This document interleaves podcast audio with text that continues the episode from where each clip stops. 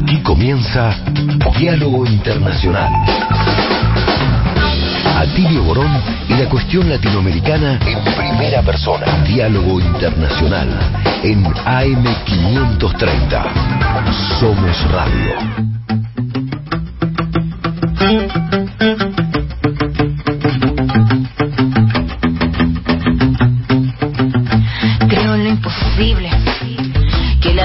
Más fuerte es buscar cómo ser libre. Creo en lo imposible. Que de nuestras espaldas brotarán las alas que nos harán volar invencible. Creo en lo imposible. Que 5 silenciará el efecto de sus misiles. Creo en lo imposible. Creo que es posible hacer de este mundo un mundo sensible. Creo en nuestros sueños como punta de lanza. El arma perfecta para nivelar la balanza. Creo en las acciones, las acciones cotidianas que te llenan de vida, te llenan de esperanza. En lo pequeño radica la fuerza, con tu cariño yo caminaré, imaginando rutinas bellas para dar vuelta al mundo al revés. Empezar por nuestra casa primero, romper con todo nuestro miedo, ser consecuente de cuerpo y de mente para alzar el vuelo por senderos nuevos. Porque tu luz cotidiana enciende la sonrisa que sale por la mañana. Creo en ti, porque veo tu fuerza inexplicable, esa justa dignidad que. Creo en ti, yo reafirmo que tu rabia proviene del dolor y tu lucha florece del amor. Porque en ti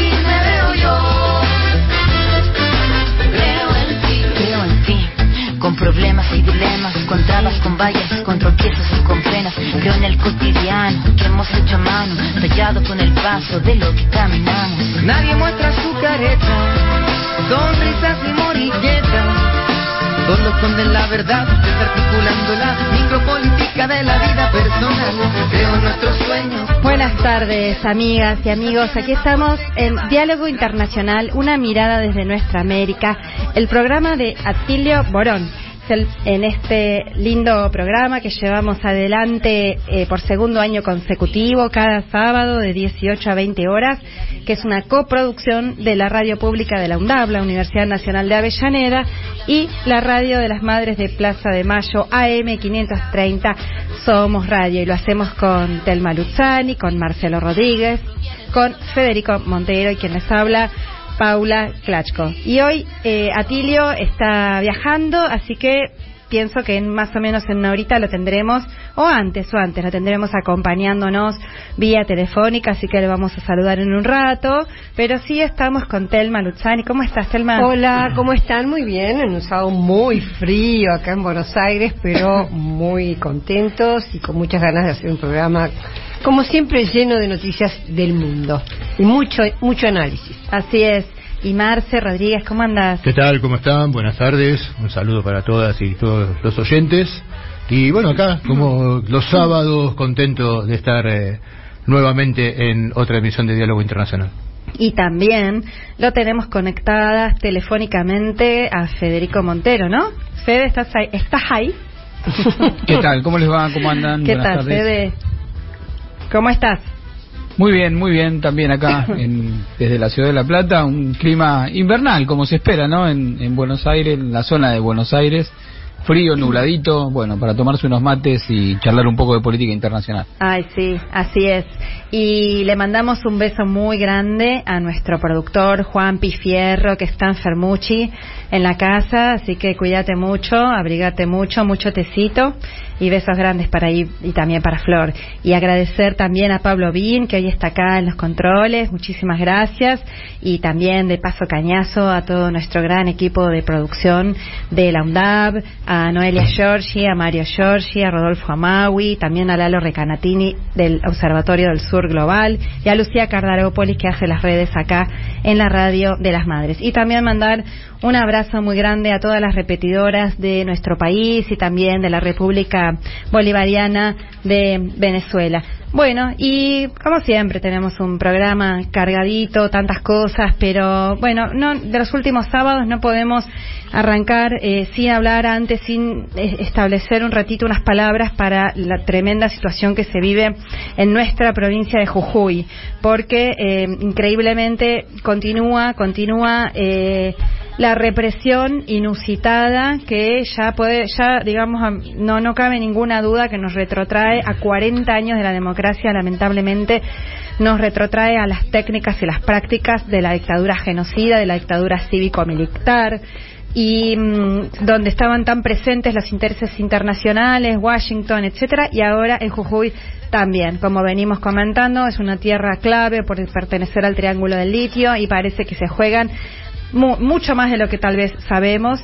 Y lo que es una buena noticia es que los pueblos, el pueblo de Jujuy, los pueblos originarios, los trabajadores y trabajadoras y muchos ciudadanas y ciudadanos, hemos visto a los abogados, la comisión que se armó de acompañamiento, los grupos de derechos humanos, están activos, pero la represión, la cacería de brujas, la detención, el allanamiento, sino la invasión a la universidad pública, eso ya es realmente, como decís, nos retrotraemos a 1966 a la dictadura de Onganía prácticamente, más allá de la dictadura genocida del 76, ¿no es cierto? Bueno, el, Partido Justicialista fue intervenido, no sé si tal vez Fede tenga después algunos comentarios al respecto, pero eh, quería señalar algo que me parece muy importante, bueno, por un lado, para los que no son argentinos, decir que el gobernador de esa provincia, Gerardo Morales, es candidato vice para vicepresidente en una de las fórmulas que va a tener, eh, vamos a ver si, si por lo menos en las PASO de agosto o si no en las elecciones de octubre, junto a, Rodríguez Larreta, ¿no es cierto? Eso por un lado. Y por otro lado quería comentar que el 20 de julio va a haber una marcha multitudinaria en todo el país, no solamente en Buenos Aires ni solamente en Jujuy. Y llaman a esta marcha, bueno, por supuesto las entidades de derechos humanos, Tati Almeida, Estela de Carlotto, eh, bueno, todas eh, las, los sindicatos, en fin, eh, hay una, una gran, gran marcha de protesta por el 20 de julio en todo el país, realmente para visibilizar por un lado estas atrocidades y por otro lado para ver si se pueden frenar realmente, ¿no? Y recordemos que esto empezó todo, bueno, digamos, el, último estallido fue por una reforma, podemos decir, inconstitucional, una reforma de la Constitución inconstitucional que está, mm, digamos, en peleada con, la, con lo que indica la Constitución nacional, con la Constitución argentina. Sí, que arrastra, ¿no?, del nombramiento de Morales como gobernador de Jujuy de funcionarios y jueces del Poder Judicial a familiares, a amigos. Eh, es una, una, larga preparación de este terreno que viene haciendo Morales en la provincia de Jujuy, que como bien decía Telma, empieza a, a tomar más fuerza en las protestas contra esta reforma constitucional que atenta contra los pueblos originarios, sobre sus territorios, que facilita el saqueo de las riquezas que tiene la provincia de, de Jujuy. Y que, como bien decían ustedes, las imágenes que hemos visto en estos días eh, retrotraen a, varios momentos de los peores de la historia argentina, ¿no? De las distintas dictaduras y de los momentos de mayor represión. Así que me parece que es eh, muy importante eh, visibilizarlo porque lo están invisibilizando los grandes medios hegemónicos y creo que tampoco se le está dando mucha relevancia en algunos otros medios que uno esperaría que también le den mucha más importancia, ¿no? Así que espero que esta marcha del 20 seguramente va a ser multitudinaria y me parece que hay que imponer como tema muy fuerte la necesidad, ante lo que está pasando en Jujuy, de una intervención federal de la provincia. Urgente, Fede. Yo estuve, el, participé en una importante conferencia de prensa que hizo en el, Congreso de la Nación, este, con el miércoles, sí, eh, ayer, ah. a ver, eh, sí, ayer, ayer, ayer fue ah. viernes, ayer viernes. Eh, fue importante, bueno, presencia de diputados eh, nacionales, fue convocada por Hugo Yasky, que es el presidente de la Comisión de Derechos Humanos de la, de la Cámara de Diputados, con la participación de del secretario de Derechos Humanos de la Nación, Horacio Petragala Corti, y bueno, referentes políticos de distintas eh, organizaciones de carácter nacional y también representantes de Jujuy. Quería sumar tres elementos que, que fueron como profundizando el conflicto en esta semana. Por un lado, la represión pasó ya a, como decía Paula, una táctica de listas donde se, se van actualizando listas eh, donde van a ir a buscar a las personas. Son circulan listas donde hay personas que son las que van a ir a buscar, o sea, en las peores recuerdos de lo que fue la persecución sostenida desde el Estado, donde irrumpen en las en las casas de las personas y las encuentran en la calle tomando un café en un bar y son detenidas. O sea, hay varios eh, casos que fueron de esa manera. Entonces, esta metodología de, de- de persecución y represión. Segundo, la cuestión institucional. Hay un apriete muy fuerte hacia aquellos intendentes que no están alineados con el gobierno de Morales. Es el caso, por ejemplo, del intendente Blas Gallardo de La Quiaca, Ajá. que se encontraba este, de viaje en Buenos Aires para intentar negociar fondos que eh, el gobernador Morales le había bloqueado a su eh, comunidad eh, por no estar alineado políticamente que le impedían eh, pagar los sueldos de su intendencia. Esto generó una, un conflicto social, obviamente, porque la gente no, no podía cobrar sus sueldos y sobre la base de ese reclamo legítimo ciudadano de, de, lo- de los vecinos y vecinas de, de La Quiaca, los eh, miembros del Consejo Deliberante que responden a Gerardo Morales intentaron un golpe institucional para destituir a- a- al intendente Blas Gallardo, ¿se entiende? Generaron las condiciones de la crisis económica del municipio para voltearlo por no haberle asignado los recursos que le corresponden para pagar los sueldos de, de su municipio. Entonces, tenemos un tercer, un segundo hecho político que es el apriete sobre aquellos que no se alinean con Morales aún dentro de Jujuy en términos institucionales. Y el tercer elemento es la irrupción en las universidades, tanto en eh, la delegación en, en Tilcara de la Universidad de Buenos Aires, que hace 70 años que tiene este, una delegación allí que lleva adelante eh, un- eh, actividades eh, eh, de carácter antropológicas importantes, por ejemplo, todo lo que es el Pucará de Tilcara está bajo bajo el- el- los estudios de la Universidad de Buenos Aires, sino también de la propia Universidad Nacional de Jujuy, donde la policía volvió a ingresar para también este, detener a trabajadores docentes y no docentes. Son tres elementos que este, marcan un, un, un ascenso aún más en la dinámica represiva de- del gobierno de Morales que fueron denunciados en esta conferencia de prensa. Todo indica que lo que va a hacer Morales antes de las PASO es profundizar en esta línea, porque él, digamos, si, si se diera, quedaría como, como está marcado en su interna con nada más y nada menos que la fórmula que encabeza Patricia Burrich, quedaría co- como eh, dando el brazo a torcer en esta competencia que tiene la derecha argentina en el marco de la campaña electoral para ver quién muestra la mayor disposición a efectuar un, un brutal ajuste y una represión que, va del- que van de la mano como promesa electoral. Hay que ver qué sucede el próximo 20, eh, ve- 20 de julio, que es una coincidencia de eh, un nuevo aniversario del apagón De la de noche del Ledesma apagón. y esto vincula, ¿no? Este, lo que fue la época de la dictadura con el presente, que es como el poder económico de esa provincia está detrás de siempre de las políticas represivas, con cumplirse un mes de la reforma, de esta nueva reforma de la Constitución, que es el punto de, de toque. Así que es de esperarse que el día 20, en esta coincidencia, haya una marcha muy grande en Jujuy y también en varios puntos del país. Claro. Pero, no, iba a decir que la noche del apagón justamente era porque la empresa agroindustrial más importante de Jujuy, que en ese momento era Ledesma, también, Y ahora también. distribuía la electricidad.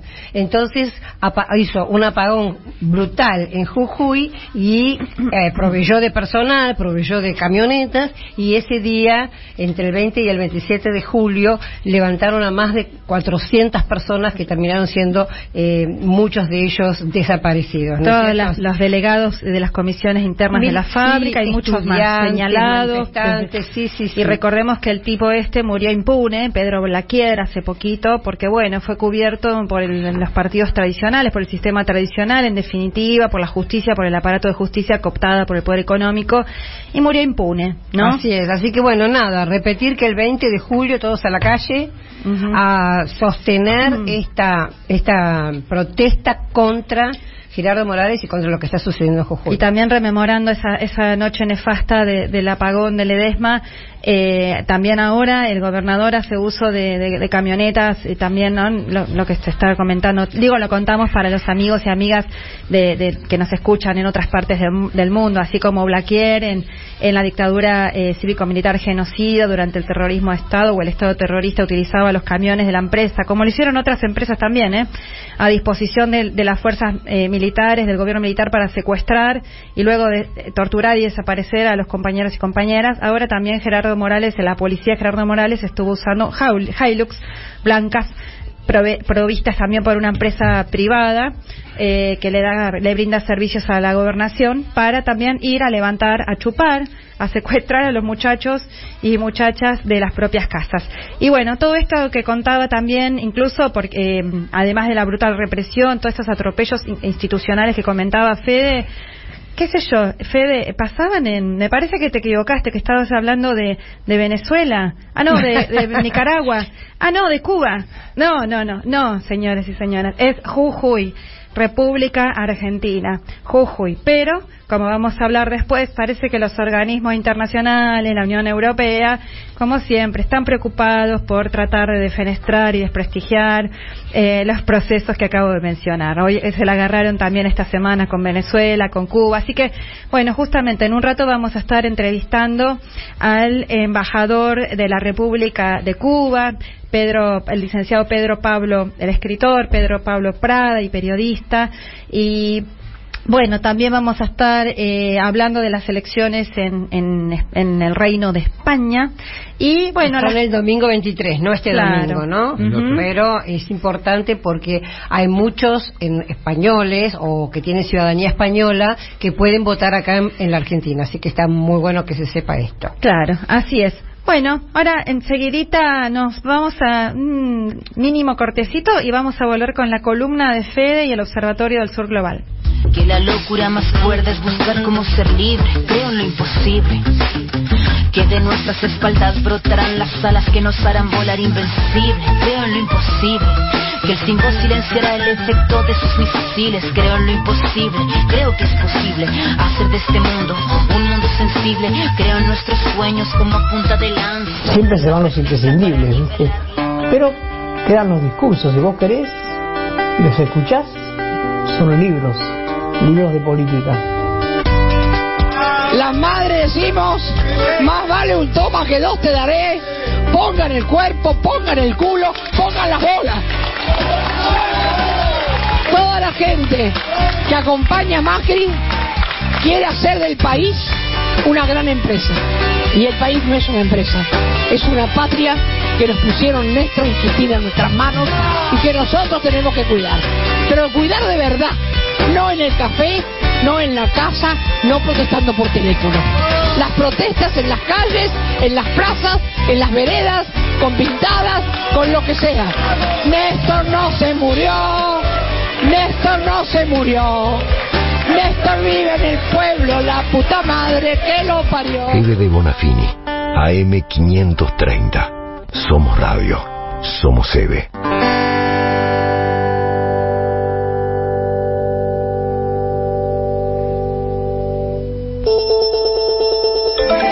Descifrar el mundo de hoy para anticiparse al mañana de la región. Ya llega la columna del Observatorio del Sur Global. Sí, Fede, adelante. Bueno, parece que hubiera sido hace muchos años, pero eh, el domingo pasado eh, se inauguró el, el gasoducto Néstor Kirchner, una obra de infraestructura realmente importante para la Argentina. Fue un hecho político en sí mismo, además de eh, dar un virtual comienzo a la campaña electoral en la Argentina en una muestra de unidad política de los tres sectores que componen el ex Frente de Todos, actual Unión por la Patria, encabezados, bueno, por Cristina Fernández de Kirchner, este, eh, Sergio Massa, el actual candidato a presidente, eh, y Alberto Fernández, el, presidente. Pero bueno, más allá de, no vamos a analizar las consecuencias más en la dinámica de la campaña electoral, sino que vamos a analizar la importancia geopolítica que tiene esta obra y las eh, dinámicas, dilemas que, plantea. Mm. Eh, es una obra de carácter histórico por el alcance que tiene, la extensión que tiene, eh, y lo que va a implicar fundamentalmente en ahorro de divisas en una discusión que la Argentina está metida como parte de una discusión global, que es la nueva geopolítica de la energía. Eh, esto tiene que ver con, con, el, giro que la propia política norteamericana le ha imprimido a la, cuestión energética desde comienzos de, del siglo XXI hasta nuestros tiempos. En un primer momento estuvo orientada hacia los conflictos, hacia continuar los conflictos en Medio Oriente. Recordemos las guerras eh, que se desataron después de eh, lo que lo sucedió, lo, sucedió con, con, las Torres Gemelas fueron orientadas por el hijo de George Bush hacia Medio Oriente para una especie de recolonización de la zona, garantizándose la, la provisión de petróleo fundamentalmente y gas también en lo que había sido ya invadido en los 90 Irak y toda la zona eh, reconfigurar las alianzas con Arabia Saudita y, y demás. Luego de ello existió una transformación grande en la industria eh, energética norteamericana con el descubrimiento de eh, las energías de carácter no convencional, llamadas de carácter no convencional. Tanto el petróleo como el gas no convencional significaron para Estados Unidos una especie de revolución energética que eh, hizo que Estados Unidos pasara de ser este, un dependiente en términos eh, energéticos a poder tener un grado de, de autoabastecimiento, lo que le posibilitó eh, una etapa de reindustrialización norteamericana, que es la etapa en la que actualmente está la economía norteamericana y que se expresa tanto en la política eh, económica de Donald Trump, en su momento de volver a ser a eh, América Grande, como en la continuidad que establece Biden a partir de esta necesidad que detecta Estados Unidos de volver a poner eje en las capacidades industriales propias y de aliados como un elemento central para la soberanía en estos tiempos y encontrar en la energía un elemento central para eso. De hecho, el conflicto con, eh, con Ucrania, digamos, el conflicto que hoy la OTAN tiene con Ucrania, para ponerlo en términos concretos, en contra de Rusia, fundamentalmente está basado por una dimensión geoestratégica que es el avance de la OTAN sobre las fronteras rusas, pero si lo analizamos en términos económicos, básicamente consiste en romper el lazo que unía a Rusia con Alemania en términos de eh, el sustento de gas barato que tenía eh, la conexión a través de un gasoducto entre Rusia y Alemania, que le permitía a la industria alemana un grado de competitividad muy grande, producto no solamente de eh, los procesos productivos modernizados y digamos la, la, eficiencia que se le atribuye a la industria alemana, sino además fundamentalmente la presencia de este gas barato de origen ruso. La destrucción del gasoducto Nord Stream, este producto muy probablemente, como se ha probado por distintos este, investigadores y analistas a nivel internacional, producto de agentes de, inteligencia, lo más probable de la CIA, demuestra la importancia que hoy tiene la, la, cuestión de la provisión de energía como elemento central para la soberanía energética, pero también para la capacidad industrial en este mundo donde la cuestión de, de, la producción de manufacturas vuelve a ser un elemento clave para la soberanía en un mundo en conflicto, en un mundo este, post pandémico, donde se demostró también en la pandemia la necesidad que tenía los distintos países de poder eh, tener sus propias eh, producciones por fuera de eh, los riesgos que implican las cadenas globales de valor. En la Argentina esto tiene una larga historia, el vínculo entre la soberanía energética y la industria. Larga historia que se encargó la propia Cristina Fernández de Kirchner cuando presentó el gasoducto de eh, recordar que se que se remonta al propio vínculo que desde el peronismo unió a la energía con eh, la industria. Vamos a escuchar un breve fragmento de, Cristina Fernández de Kirchner cuando lo mencionaba. El primer gasoducto en la República Argentina lo hizo como tantísimas cosas el presidente Perón, ¿no? Eh, viva Perón, sí, viva Perón. Viva Perón, sí, viva Perón. Bueno, el primer gasoducto que se llamó presidente Perón empezó en el 46. ¿Y quién lo convenció de hacer ese gasoducto? Porque saben una cosa, hasta que llegó Perón a la Argentina, el gas se venteaba. El gas se venteaba en Comodoro Rivadavia, era un remanente residual no utilizable de la, de la explotación petrolera. ¿Y qué hacíamos? Importábamos carbón, huya de Londres, de Inglaterra. Bien, Es decir, se nota como un proyecto industrial en la Argentina, que en su momento encabezó la irrupción del peronismo, implicaba no solamente la cuestión estrictamente productiva, sino cómo garantizar de proveer de, energía barata y accesible a esa industria naciente. Y eso implicaba la ruptura de una de las lazos de sujeción que ese momento tenía nuestro país, que era la subordinación energética a la producción de, de carbón este, por parte de Inglaterra. En nuestros días también hay una gran discusión respecto de la cuestión energética. La primera discusión que abre este gasoducto tiene que ver con eh, los tan denostados subsidios a eh, la energía.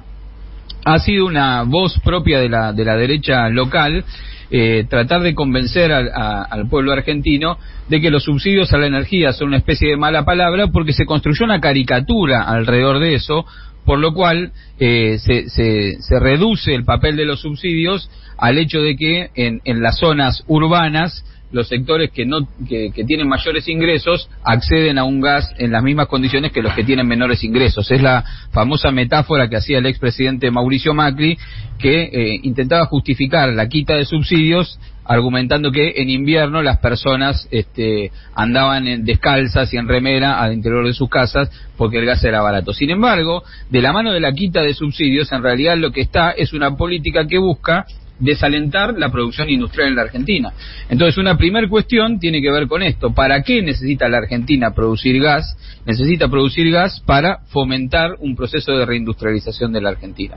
Y en segundo lugar, tiene que ver con este gasoducto, que también lo mencionaba Cristina, que es cómo se hizo el trazado del gasoducto. Se hizo de una forma tal para garantizar, en primer lugar, la provisión de gas para la Argentina.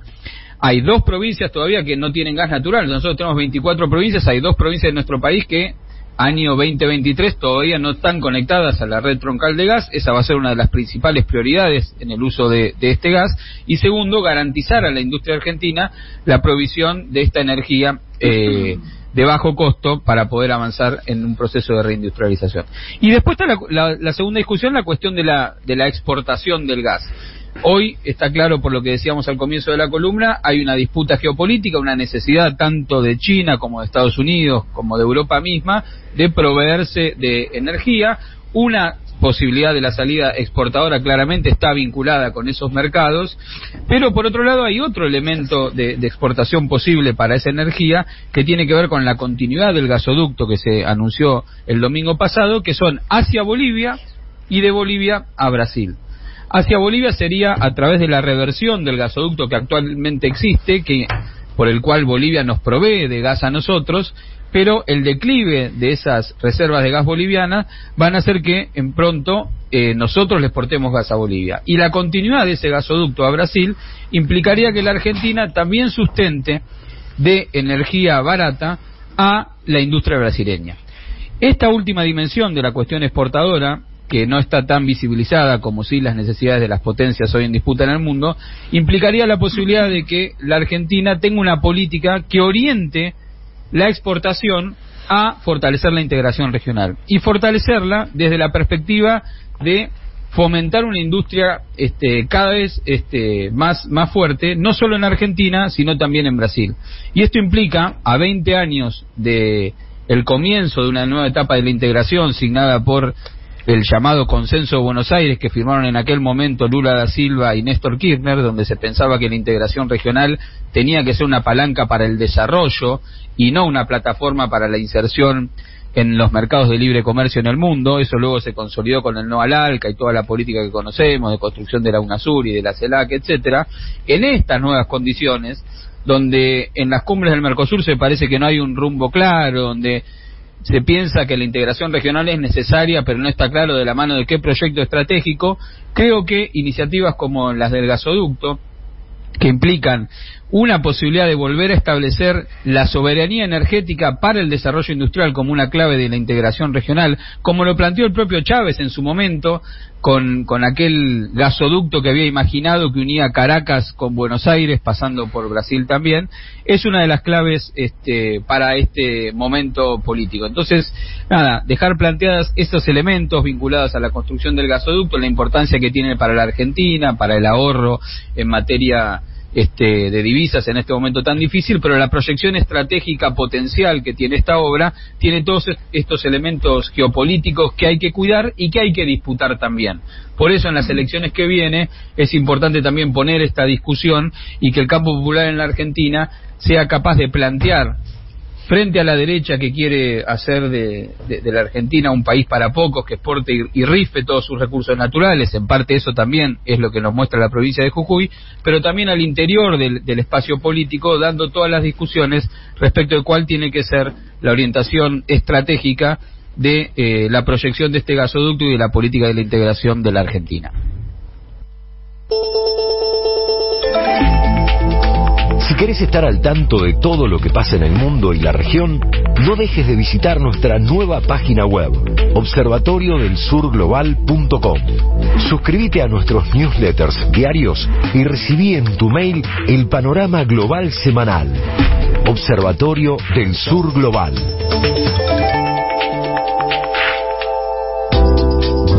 Internacional en Venezuela, en la Radio del Sur. Los martes, 3 pm. Escuchanos en las emisoras FM de Caracas, La Guaira, Valencia, Barquisimeto, Trujillo, El Tigre, Calabozo, Rubio y Palmira. Diálogo Internacional en la Radio del Sur.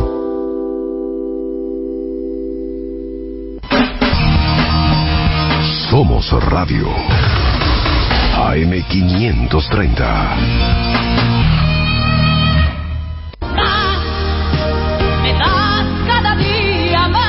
PAMI, cada día más. La mejor cobertura de medicamentos del país. La libertad de elegir a tus médicos especialistas. Ocho hospitales propios y más de 50.000 prestadores en todo el país. Atención en más de 700 agencias sin demora. Y cobertura 100% de ópticas, odontología, médicos de cabecera, receta electrónica, turismo social, residencias, cuidados domiciliarios. Todos los días al lado tuyo. PAMI, cada día más. Conoce más en pami.org.ar. Primero la gente. Argentina Presidencia.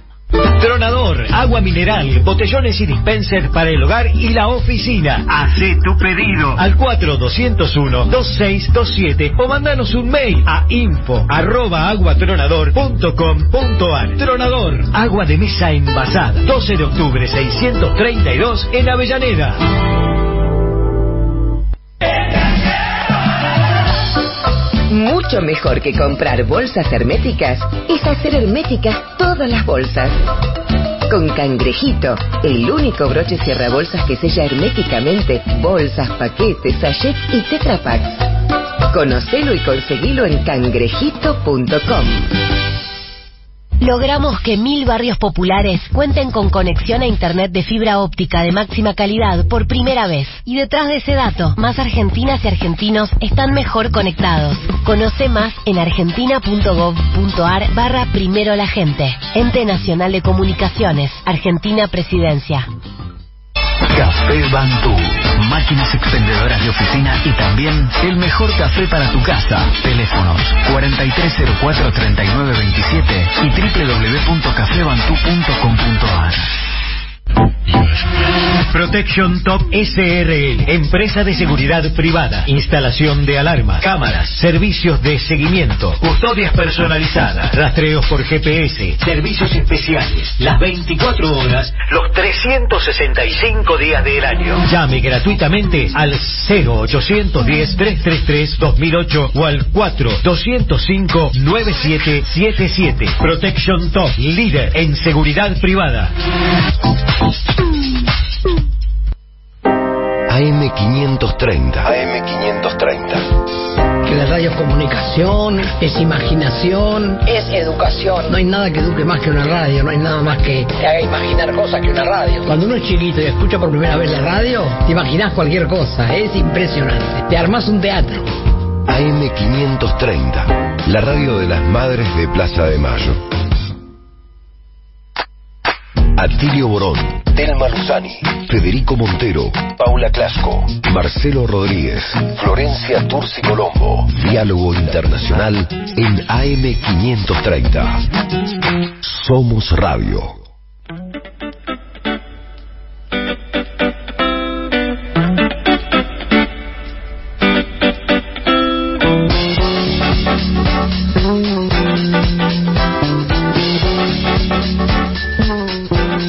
Bueno, seguimos en Diálogo Internacional, una mirada de nuestra América.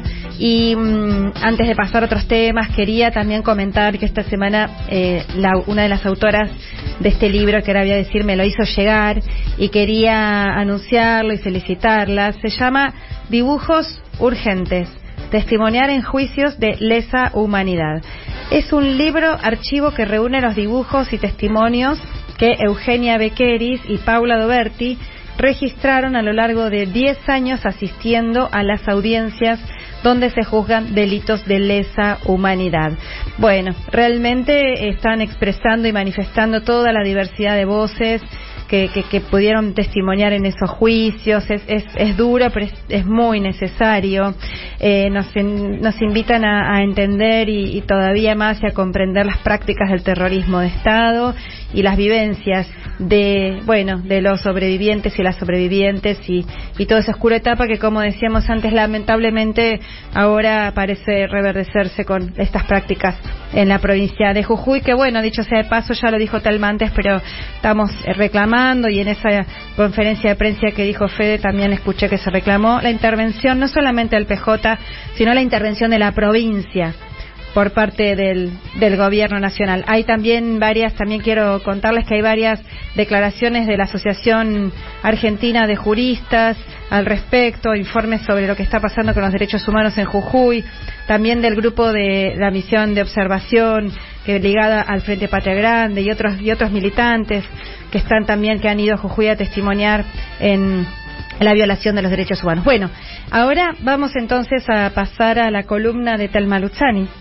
Sí, en realidad no es tanto una columna.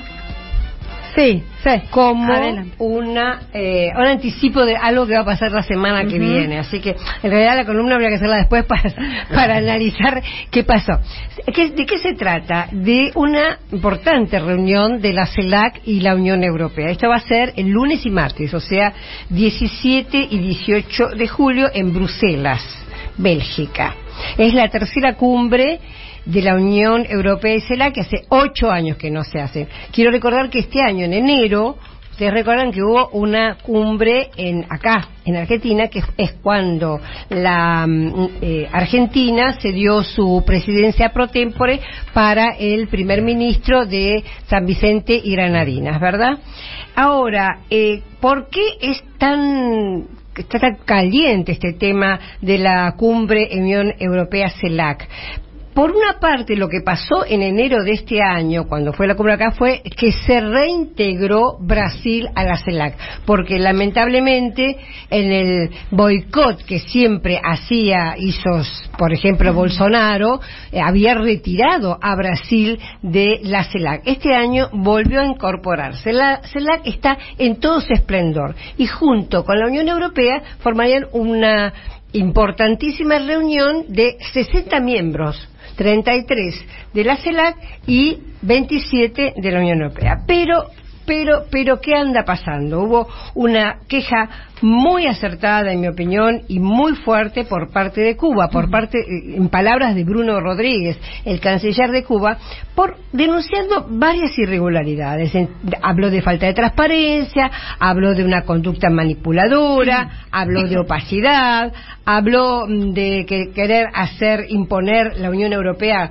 imaginamos, cuando yo escuchaba esto pensaba en ¿por qué no te callas? ¿no? Del rey Juan Carlos cuando le dijo eso a Chávez, de eso de querer imponer ese colonialismo a nuestras Américas. Bueno, Venezuela salió rápidamente a respaldar a, a lo que dijo Cuba, pero me parece que está buenísimo que de en, prim- en primera persona conozcamos qué es lo que está pasando con esta cumbre que va a empezar, como digo, el lunes y el martes.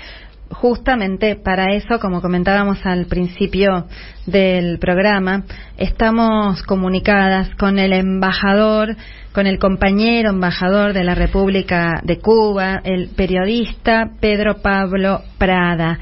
¿Qué tal, eh, compañero embajador?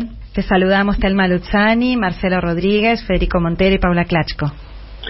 Buenas tardes, eh, Telma, Federico y Paula. Es un placer estar con ustedes y con toda la audiencia de esa querida radio.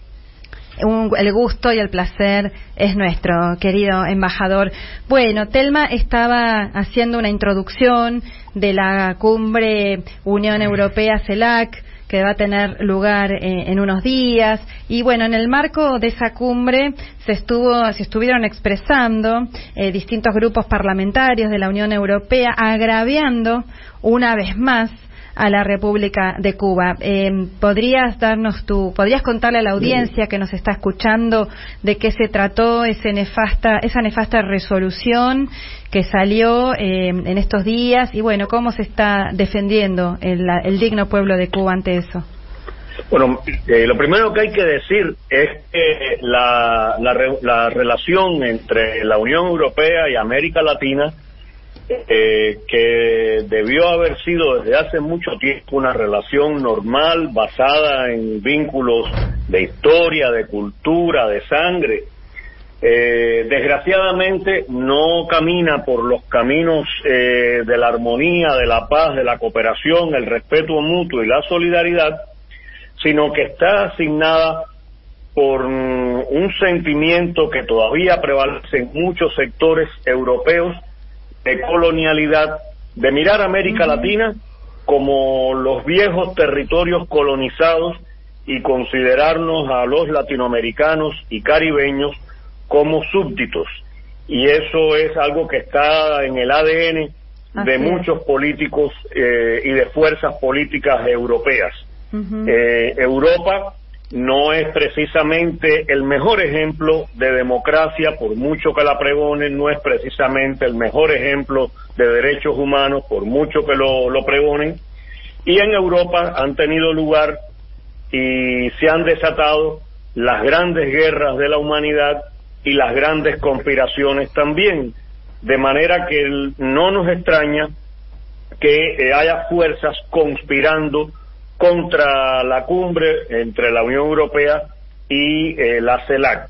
De hecho, no debemos olvidar que el- vamos a esta cumbre después de una pausa de ocho años en los que el, eh, gobiernos de derecha en Europa y gobiernos de derecha en América Latina eh, metieron palos en las ruedas de la historia impidiendo que se pudiera desarrollar normalmente la relación transatlántica y provocando que el, eh, exclusiones con las cuales eh, muchos países nunca hemos estado dispuestos a convivir.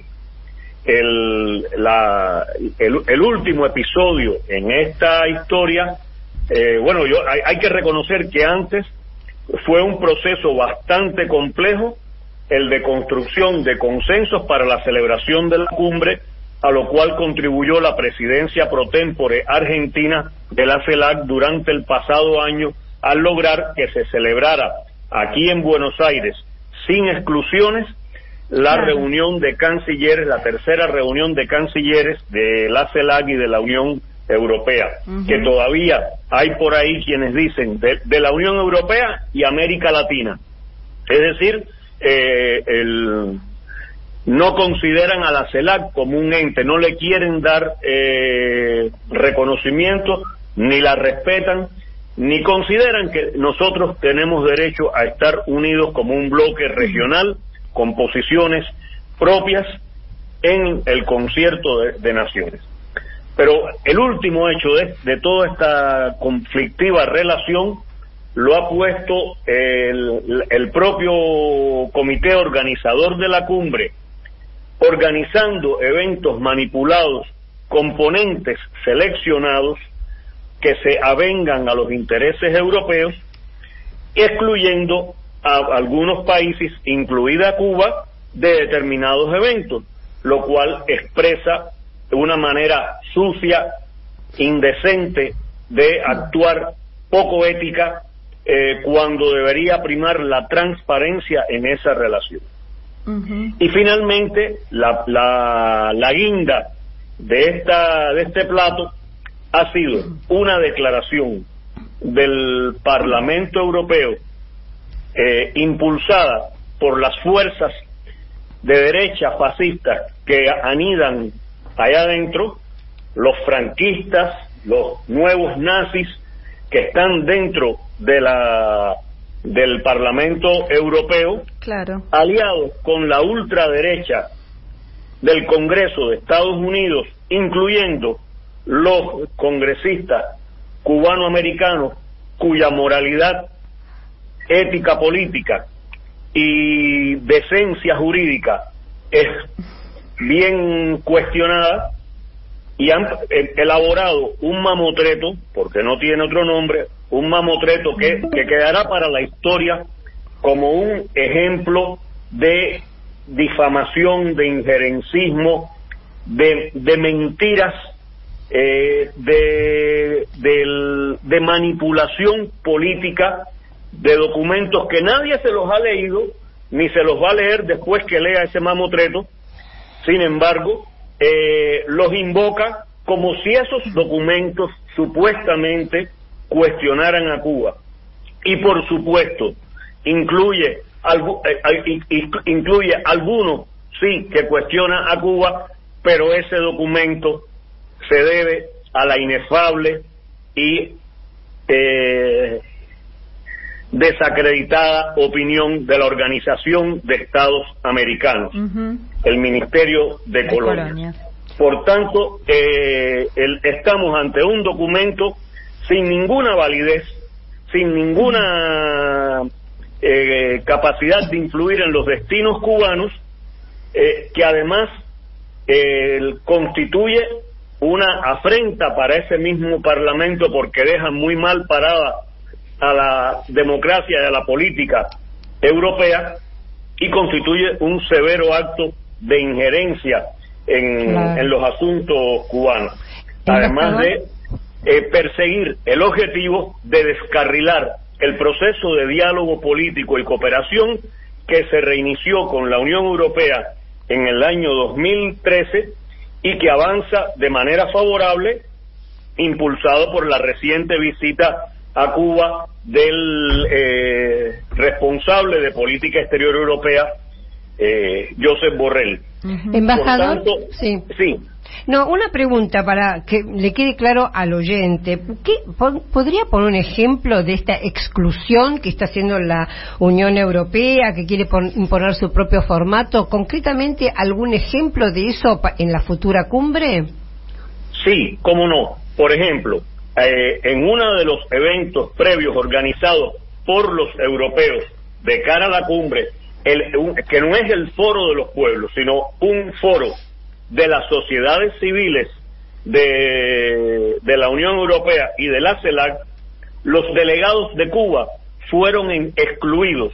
No se les permitió inscribirse y ante la protesta de Cuba se les permitió finalmente entrar, pero no se les permitió el uso de la palabra, lo cual eh, eh, evidencia la manera grosera, manipuladora eh, en que se han organizado estos eventos. No porque nos oculten, no porque nos, no nos dejen entrar, no porque nos eh, impidan la palabra, vamos a dejar de decir nuestras verdades y vamos a dejar de denunciar la estulticia, las conductas indecentes eh, que se están manifestando en torno a la preparación de esta cumbre. Esto, eh, no, también con los países, con Venezuela y con Nicaragua se notó conductas del mismo tipo, ¿verdad?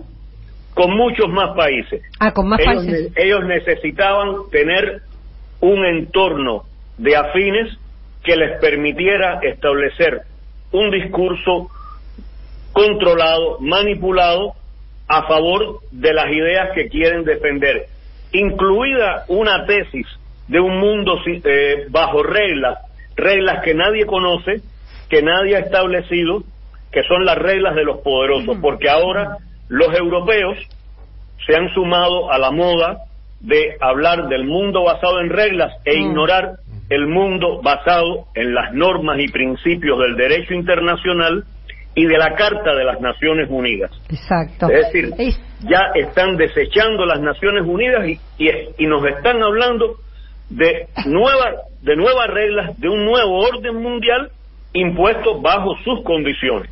En ese sentido le quería preguntar, porque una, una noticia que me- a mí me impactó mucho cuando la leí, es que eh, la Unión Europea quería incluir un eh, discurso de Vladimir Zelensky, el presidente de Ucrania, que justamente porque varios países sudamericanos, creo que sudamericanos y caribeños también, dijeron que no, eh, bueno, eh, se decidió que Zelensky no va a estar en esa cumbre.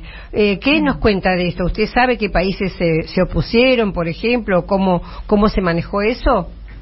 Mira, en, en general hay una, un sentimiento en la Unión, en la, en la CELAC, de oponerse a, la, a ser arrastrados a todo el debate que está ocurriendo en torno a la guerra en Europa. Claro. Entre otras razones, porque en América Latina y el Caribe, la inmensa mayoría de los países tenemos claras las condiciones por las cuales se llegó a esa guerra. Sabemos quién estuvo durante años creando las condiciones para provocar que un país eh, actuara sobre otro. De manera que eh, aquí, si vamos a hablar de culpables, hay que hablar ante todo de los eh, au- autores intelectuales de la guerra, de los que armaron la- el teatro de operaciones, crearon el teatro de operaciones para que se desatara esa guerra, de los que rodearon a uno de los países implicados en ella de armas, de ejércitos y de bases militares, y después entonces po- podremos hablar de todo lo demás. La posición de Cuba ha sido clara. Cuba se opone a la guerra. Cuba Totalmente. está No, en- la región, contra de la guerra, pero Cuba denuncia ante todo a quienes provocan las guerras. totalmente. No, y la región ha defendido siempre la neutralidad, ¿no? El diálogo y la neutralidad. No, y además la, reg- la región se guía por principios muy claros que están establecidos en la proclama de paz de América Latina y el Caribe, firmada por todos los jefes de Estado y gobiernos de la región en el año 2014 en La Habana. Así es. Y eh, compañero embajador, eh, también a propósito de nuestra América como zona de paz eh, y de la doble vara de la diplomacia y de la política internacional.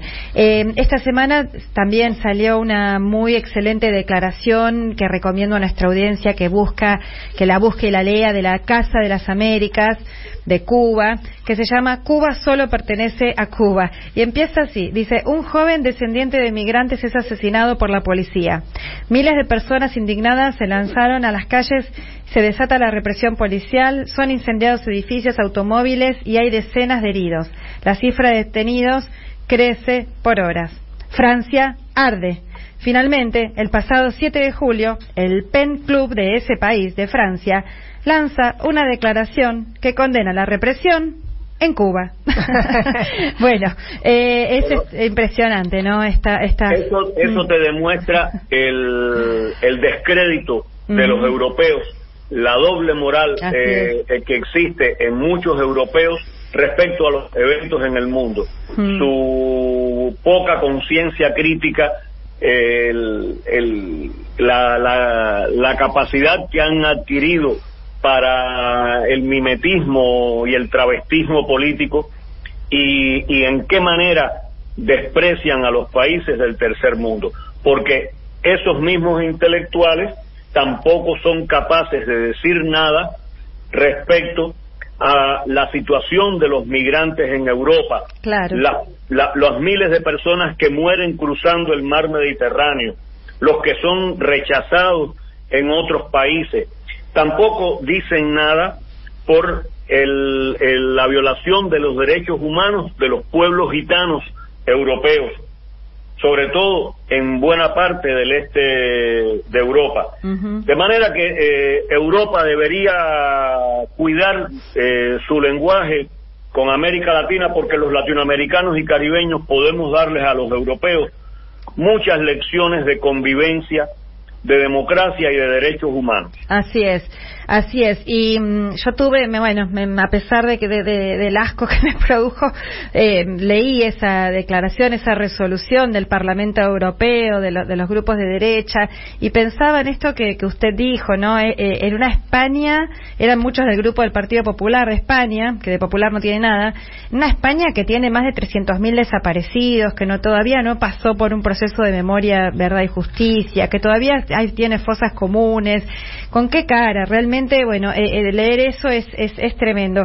Eh, también una Europa que no pidió perdón sobre los crímenes de, que, que- que cometió contra nuestros pueblos en América y en Cuba y, todos los países que, que, que- critican la- el, el genocidio con los pueblos originarios, con la, la explotación, la trata de, de personas que traídas desde el África, en fin. Pero Pe- compañero embajador Pedro Pablo, le hago una pregunta, lo llevo a otro tema de también algo bastante grave que pasó esta semana. Discul- Disculpa, Sí. disculpa, es que Sí, te faltó decir una Europa que se negó en las Naciones Unidas a apoyar una resolución contra el fascismo, contra Claro. el resurgimiento del fascismo. Exacto. Sí, así es, tan- tantas atrocidades. Bueno, pero aquí, por eso la verdad de Cuba, en este medio y en algunos otros, que ojalá sean muchos más, en varios, tenemos que, es muy importante que, prevalezca porque, bueno, ellos tienen más poder de resonancia, desgraciadamente, que nosotros y nosotras, pero bueno, por eso es importante la palabra de ustedes. Pero te quería hacer esta otra pregunta, porque esta semana también el gobierno cubano denunció que en, en el territorio que de manera totalmente ilegal e ilegítima tienen ahí eh, colonizado en plena isla de Cuba, en Guantánamo, en esa cárcel terrible donde se desatan también las barbaridades más atroces, las violaciones más tremendas de los derechos humanos de, de las personas recluidas ahí, cosa que en total clandestinidad y secreto, bueno, eh, pero se, se denunció que había, eh, eh, que estaba mm, merodeando un submarino nuclear, ¿no? Lo cual es muy grave en una zona de paz como es América Latina. Sí, en, en Guantánamo eh, se ha convertido en un eh, una- en una pesadilla para los Estados Unidos. Eh, no les basta con mantener un territorio en régimen de colonialidad eh, todavía en el siglo XXI eh, al amparo de un acuerdo espurio que le fue impuesto a los cubanos eh, de principios del siglo XX eh, bajo la condición de, de firmarlo o las fuerzas de ocupación estadounidenses no se retiraban de la isla. El, no, no basta con todo ese origen turbio, oscuro, bochornoso, sino que han convertido esa instalación militar en un campo de torturas, en un campo de detención ilegal, donde se han producido gravísimas violaciones de- a los derechos humanos de, de las personas detenidas. Y el, el- este hecho de la presencia de un submarino nuclear es sumamente grave en un momento en que eh, el- la paz mundial está siendo atacada por diversos eh, flancos y eh, no podemos olvidar que constituye una grave violación y una afrenta a América Latina y al Caribe porque América Latina y el Caribe no solo son una zona de paz eh, proclamada por los Estados miembros, sino que son también un territorio libre de armas nucleares, de acuerdo a lo pactado en el Tratado de Tlatelolco firmado por todos los Estados miembros de la región. De manera que por donde quiera que se le mire, es un grave atentado contra el derecho internacional, contra el derecho latinoamericano, contra el- las decisiones soberanas de los Estados miembros de la CELAC y constituye además un peligroso eh, precedente que el- nos, devuelve a los peores años de la Guerra Fría. Ujú. Así es, eh, así es. Realmente tener, hay que estar tan tan alertas y, y bueno y seguir denunciando eh, al las atrocidades del imperialismo al mismo tiempo que defendemos siempre la verdad de, de Cuba. Compañero embajador, le agradecemos muchísimo por esta entrevista. Esperamos volver a tenerlo pronto. Recorremos a la audiencia que, que estamos ahora terminando la entrevista con Pedro Pablo Praga, Prada, perdón, el embajador de la República de Cuba en la Argentina. Así que te agradecemos muchísimo y un abrazo grande acá de parte de... Les agradezco mucho a ustedes también por esta oportunidad y aprovecho la oportunidad para agradecer también a los cientos de argentinos eh, que se reunieron esta semana, el día 11, frente a la embajada para protestar contra la permanencia del criminal bloqueo económico, comercial y financiero de Estados Unidos contra Cuba y contra la ominosa inclusión de la isla en una lista eh, desconocida del, del Departamento de Estado sobre países que supuestamente patrocinan el terrorismo. Da la casualidad que hoy, justamente en La Habana, las, las delegaciones del gobierno de Colombia y del ELN han alcanzado un importante acuerdo para avanzar hacia la paz en Colombia. Así que a las amenazas, a las ofensas, a las mentiras, respondemos con más libertad, con más democracia, con más derechos y con más esfuerzos por la paz en nuestra América. Así es y así será. Muchísimas gracias, embajador. Gracias a ustedes. Un fuerte abrazo. Igualmente. Diálogo Internacional. Hasta las 20 en AM530. Somos Radio. Somos Radio. AM530. Tronador, agua mineral, botellones y dispenser para el hogar y la oficina. Hacé tu pedido al 4201-2627 o mandanos un mail a info arroba aguatronador.com.ar. Tronador, agua de mesa envasada. 12 de octubre 632 en Avellaneda. En tiempo argentino resistimos para ampliar y defender derechos.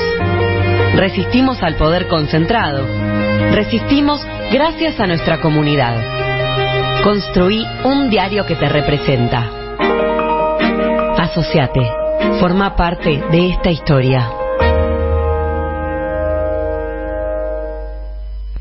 Veces no alcanza contener todo lo necesario para cuidarte, sino entender cómo contener en cualquier momento. Contener la pared llena de diplomas. A veces no alcanza para contener a pacientes llenos de preguntas. En OSDE no nos conformamos solo con tener todo a tu servicio en toda la Argentina, porque lo más importante para nosotros es saber contener. OSDE 50 años, junto a vos, a lo largo de tu vida. Superintendencia de Servicios de Salud 0800 227 www.sssalud.gov.ar Registro Nacional de Obras Sociales 40800 Registro Nacional de Entidades de Medicina Prepaga número 1408 Tarifas de Comuníquese al 0810 555 Nuestra web o a contacto Café Bantú. Máquinas expendedoras de oficina y también el mejor café para tu casa. Teléfonos 4304-3927 y www.cafebantú.com.ar Protection Top SRL, empresa de seguridad privada, instalación de alarma, cámaras, servicios de seguimiento, custodias personalizadas, rastreos por GPS, servicios especiales, las 24 horas, los 365 días del año. Llame gratuitamente al 0810-333-2008 o al 4-205-9777. Protection Top, líder en seguridad privada. Logramos que mil barrios populares cuenten con conexión a Internet de fibra óptica de máxima calidad por primera vez. Y detrás de ese dato, más argentinas y argentinos están mejor conectados. Conoce más en argentina.gov.ar barra primero la gente. Ente Nacional de Comunicaciones, Argentina Presidencia. Maxi Consumo es el supermercado mayorista que elegís y confías. Siempre trabajamos para darte lo mejor. Atención personalizada, el mejor surtido y variedad con todos los medios de pago. Maxi Consumo crece en todo el país, siempre junto a vos. AM530 Somos Radio. Buscamos la verdad siempre. Donde estés y cuando quieras, escucha Radio UNDAV. Baja la aplicación en tu celular. Búscanos en tu tienda de aplicaciones como Radio UNDAV y escucha nuestros contenidos. Baja la aplicación en tu Baja celular. la aplicación en tu celular. Donde estés y cuando quieras, Radio UNDAV. Hacemos otra comunicación. Otra comunicación.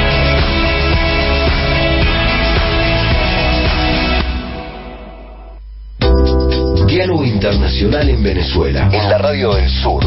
Los martes, 3 pm. Escuchanos en las emisoras FM de Caracas, La Guaira, Valencia, Barquisimeto, Trujillo, El Tigre, Calabozo, Rubio y Palmira. Diálogo Internacional en la Radio del Sur.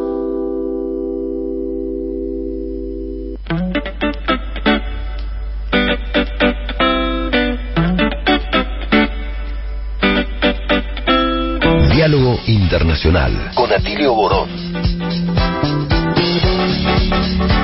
Seguimos en diálogo internacional y bueno, justamente ahora eh, lo tenemos a nuestro Atilio Borón comunicado, ¿no? ¿Estás ahí, Atilio? Hola, hola, ¿cómo les va? Sí, sí, aquí estoy. ¿Cómo están? ¿Qué tal? Atilio? ¿Cómo va? Bien, muy bien, escuchando el programa, Muy bien. este, muy bien, muy instructivo, la dará, este, estupendo, ¿no? Como siempre. Qué bueno, linda entrevista con el embajador Pedro Pablo Prada tuvimos Sí, recién. y buen informe también de Federico al principio, y los comentarios de Telma y tuyo y Marcelo, la verdad que mucho contenido, como ya habías dicho, ¿no? Al, al iniciar el programa, Ujú. es decir, lo que tenemos nosotros es un exceso. Como nos pasa todos los sábados. pasa todos los sábados.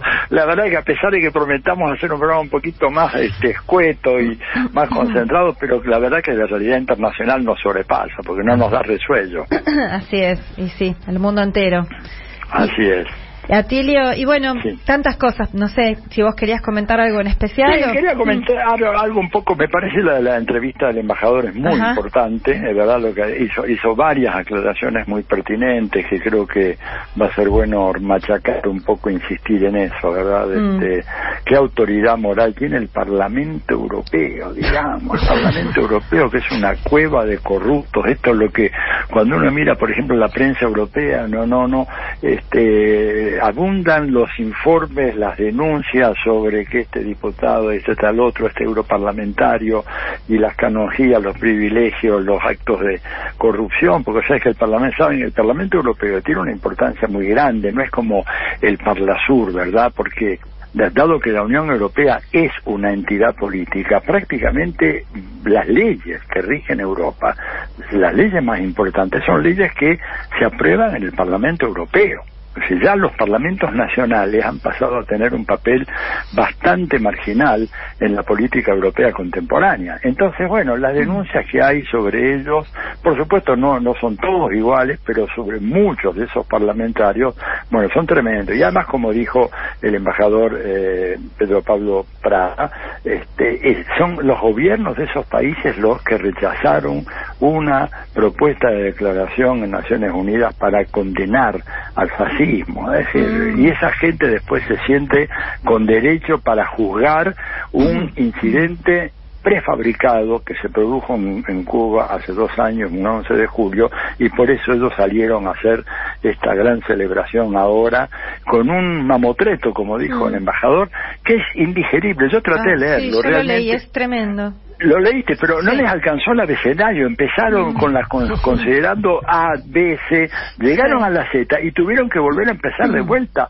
diciendo cuestiones absolutamente insustanciales, no comprobadas, o sea, un catálogo de prejuicios anticubanos. Pero claro, tenemos que recordar una cosa, nuestra audiencia ya sabe, que- porque nos ha escuchado hace mucho tiempo, y los gobiernos europeos hoy por hoy son un protectorado de los Estados Unidos, que carecen por completo de autonomía y de independencia para decidir, inclusive, no digamos sobre cuestiones que tengan que ver con Cuba o eh, nuestra América, sino inclusive para decidir sobre asuntos propios. Por ejemplo, no pueden elevar una protesta mínima siquiera al sabotaje en contra del gasoducto Nord Stream 2 que era el gasoducto que alimentaba, que calefaccionaba prácticamente a media Europa y sobre todo a la Europa industrial.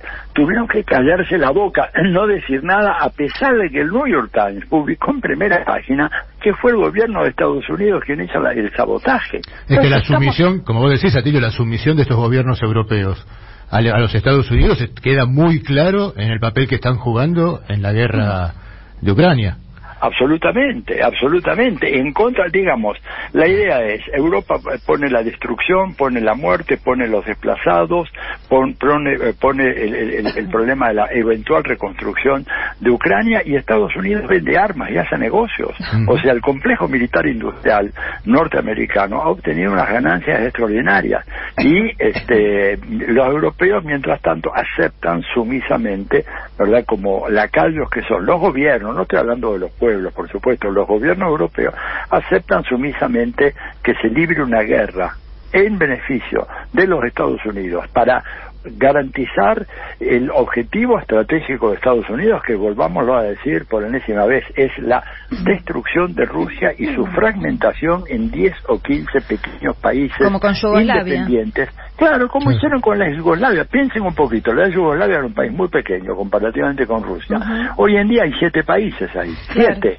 La idea es que en Rusia haya, cuando se produzca el desangre de Rusia, la hemorragia terminal y Rusia se desplome, lo cual es un delirio, no va a ocurrir, pero bueno, ellos están pensando en eso, ¿verdad? Y entonces dice, bueno, ahí tenemos 10 o 15 pequeños países y con eso Estados Unidos, te das cuenta, con sus programas de ayuda, ayuda militar, ayuda económica, el Fondo, el Fondo Monetario Internacional, el Banco Central Europeo, los tienen amarrados las narices.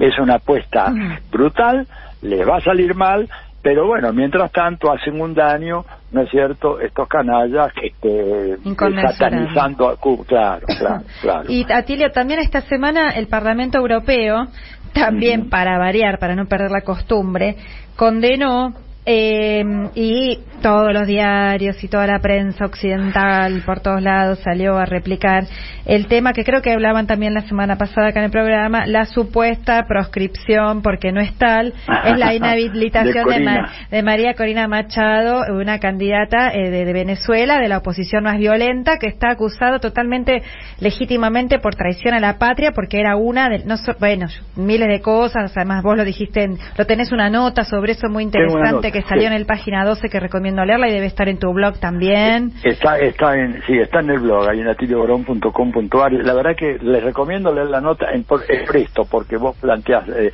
eh, eh, Paula.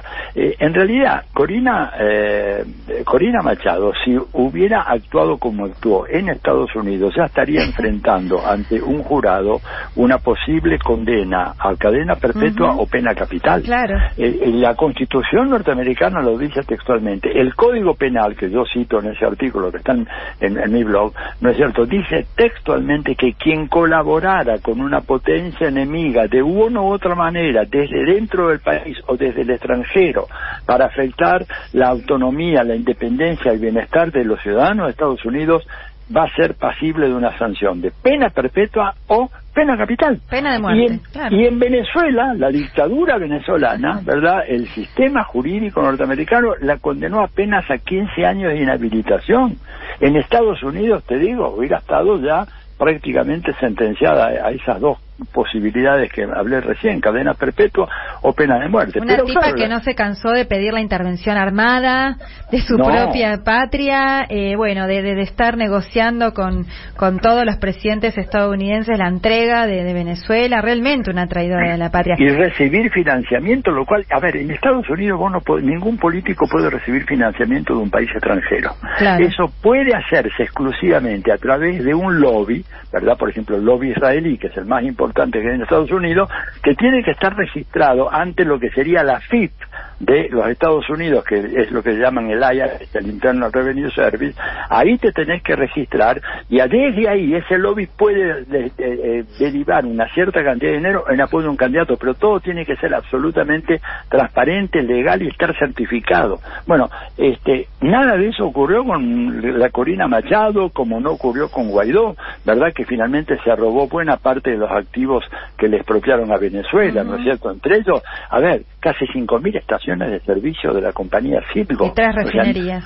no, es, no es un pequeño pero casi 5.000 estaciones de servicio, aparte de la refinería y aparte de lo que le han hecho daño a PDVSA. Esta María Corina Machado, lo mismo que es Leopoldo López y Guaidó y Julio Borges, etcétera. Ninguno de ellos, ¿verdad?, ha sido condenado por traición a la patria ni nada por el estilo, tienen sanciones menores que yo creo que habría que revisar porque merecen mucho más, ¿no?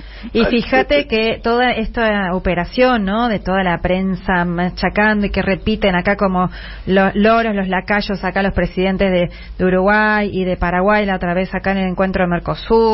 Sin embargo, en Guatemala eh, han proscripto, a la, como ya vimos acá en varios programas, a la candidata Telma Cabrera, de las de pueblos originarios, intentan ahora proscribir para en medio, ¿no? Entre la primera y la segunda vuelta electoral al candidato Bernardo Arevalo del movimiento Semilla, que bueno, por suerte no lo están logrando porque primó un poco de cordura, pero eh, eso no sale en ningún diario, ¿no? La proscripción primero a Telma Cabrera, ahora el intento con Bernardo Arevalo, pero me acordaba de algo más porque al principio del programa estuvimos charlando del desastre de Jujuy y me preguntaba esto, eh, algo que vos siempre contabas, ahora vas a recordar que Atilio siempre esta anécdota, pues yo decía, ¿aceptaría Gerardo Morales en Jujuy que alguien camine con una remera con una franela para nuestros amigos y amigas latinoamericanos que diga Gerardo Morales dictador, como por ejemplo la, anécdota que vos contabas siempre, contala eh, de, de, Venezuela, de un intendente, ¿te acordás? Claro, de, un alcalde de, un pueblo, eh, creo que era del, del Táchira, ¿no es cierto?,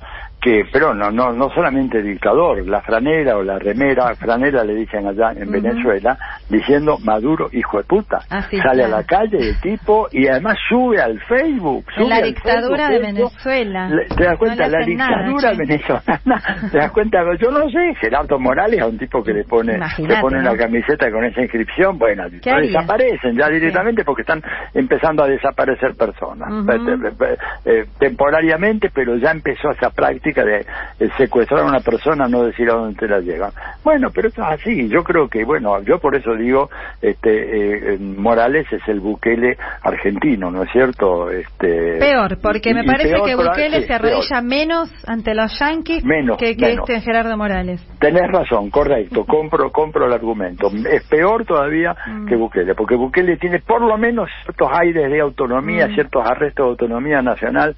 Este hombre no tiene absolutamente ninguno. Claro, es preciso, yo comparto la idea de que tiene que haber una intervención en la provincia, pero el problema es que eso requiere una ley del Congreso.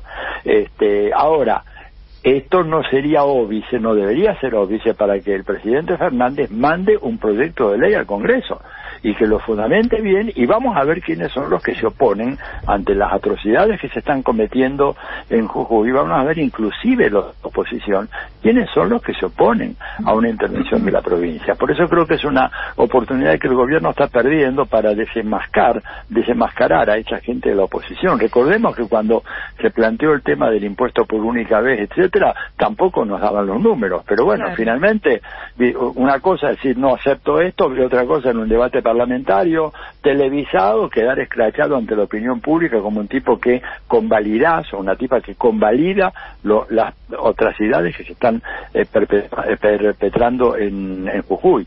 Digo, creo que el gobierno tendría que tomar una iniciativa, más allá de que en principio no le dan los números, pero creo que por lo menos hacer el intento, porque la verdad esto está saliéndose totalmente de madre así es, así es, Atilia. Bueno, muchísimas gracias por, por compartir este ratito. No sé si te podés quedar o... Los voy a estar escuchando. Ah, voy, a disfrutar del papel pasivo. Disculpen si por ahí arruiné la, grilla, la cronología. No, al contrario, te estábamos esperando, Atilia. Con tanto, con tanto cuidado. Este, Así que me, quedo pegado escuchándolo y les digo, se escucha muy bien por aire. Estoy acá en Chapadmalal, ah, este, en medio de un bosque, y los estoy escuchando perfectamente bien. Y a lo largo de todo el camino vine escuchando la M500 sin ningún problema, lo cual me parece, bueno, Eve lo sabía, ¿no es cierto? Más de una vez nos lo dijo, pero bueno, yo lo compruebo cada vez que hago estos viajes a casi 450 kilómetros de Buenos Aires, la AM530 se escucha como si estuviéramos metidos, digamos, a pocas cuadras de la plaza de los dos congresos. Y esta semana tenés una charla por ahí, ¿no, Atilio? ¿Una presentación de tu tres- libro? Tengo tres charlas. Ah, Pero Atilio no se va de vacaciones. No, bueno, sí, recargo las pilas. Tengo el martes, Pero tengo una charla en, este, en, eh, acá en Mar del Plata, se llama el Espacio Unsue, Unsue. Espacio Unsue, que es un- una cosa muy linda, que es de un viejo teatro, no sé, una cosa está muy linda porque hay mucha expectativa. El miércoles presento acá en Residencias Operativas de Turismo y el jueves en, Miramar, en la comisión de asociados del Banco Credicop, más algunos sindicatos locales, no recuerdo si cuál de la CTA o SUTEBA, están conjuntamente preparando eso. Así que bueno, toda la información la voy a poner en mi blog. Bueno, Muy para bien. que vaya la gente que nos escucha por ahí y que te vaya a ver. Claro, van a estar todos amablemente invitados. ¿eh? Muy bien.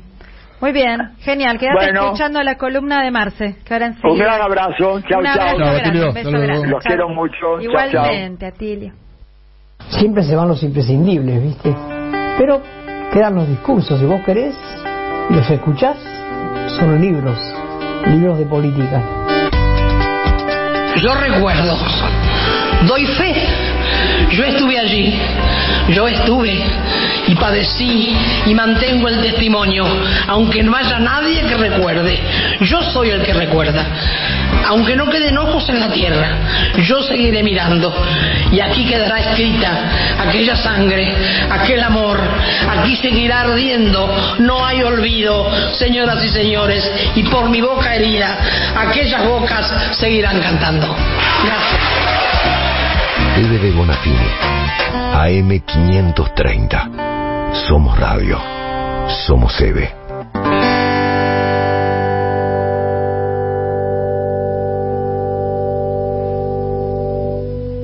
Diálogo Internacional.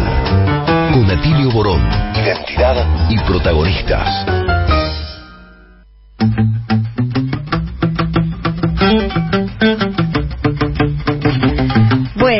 En Diálogo Internacional y mm, les cuento a los oyentes que estamos con alguna dificultad para bajar los mensajes. Así que vamos a tratar de resolverlo, pero bueno, por eso por ahora no, no los hemos estado leyendo. Y ahora sí, vamos a escuchar entonces la columna de Marcelo Rodríguez.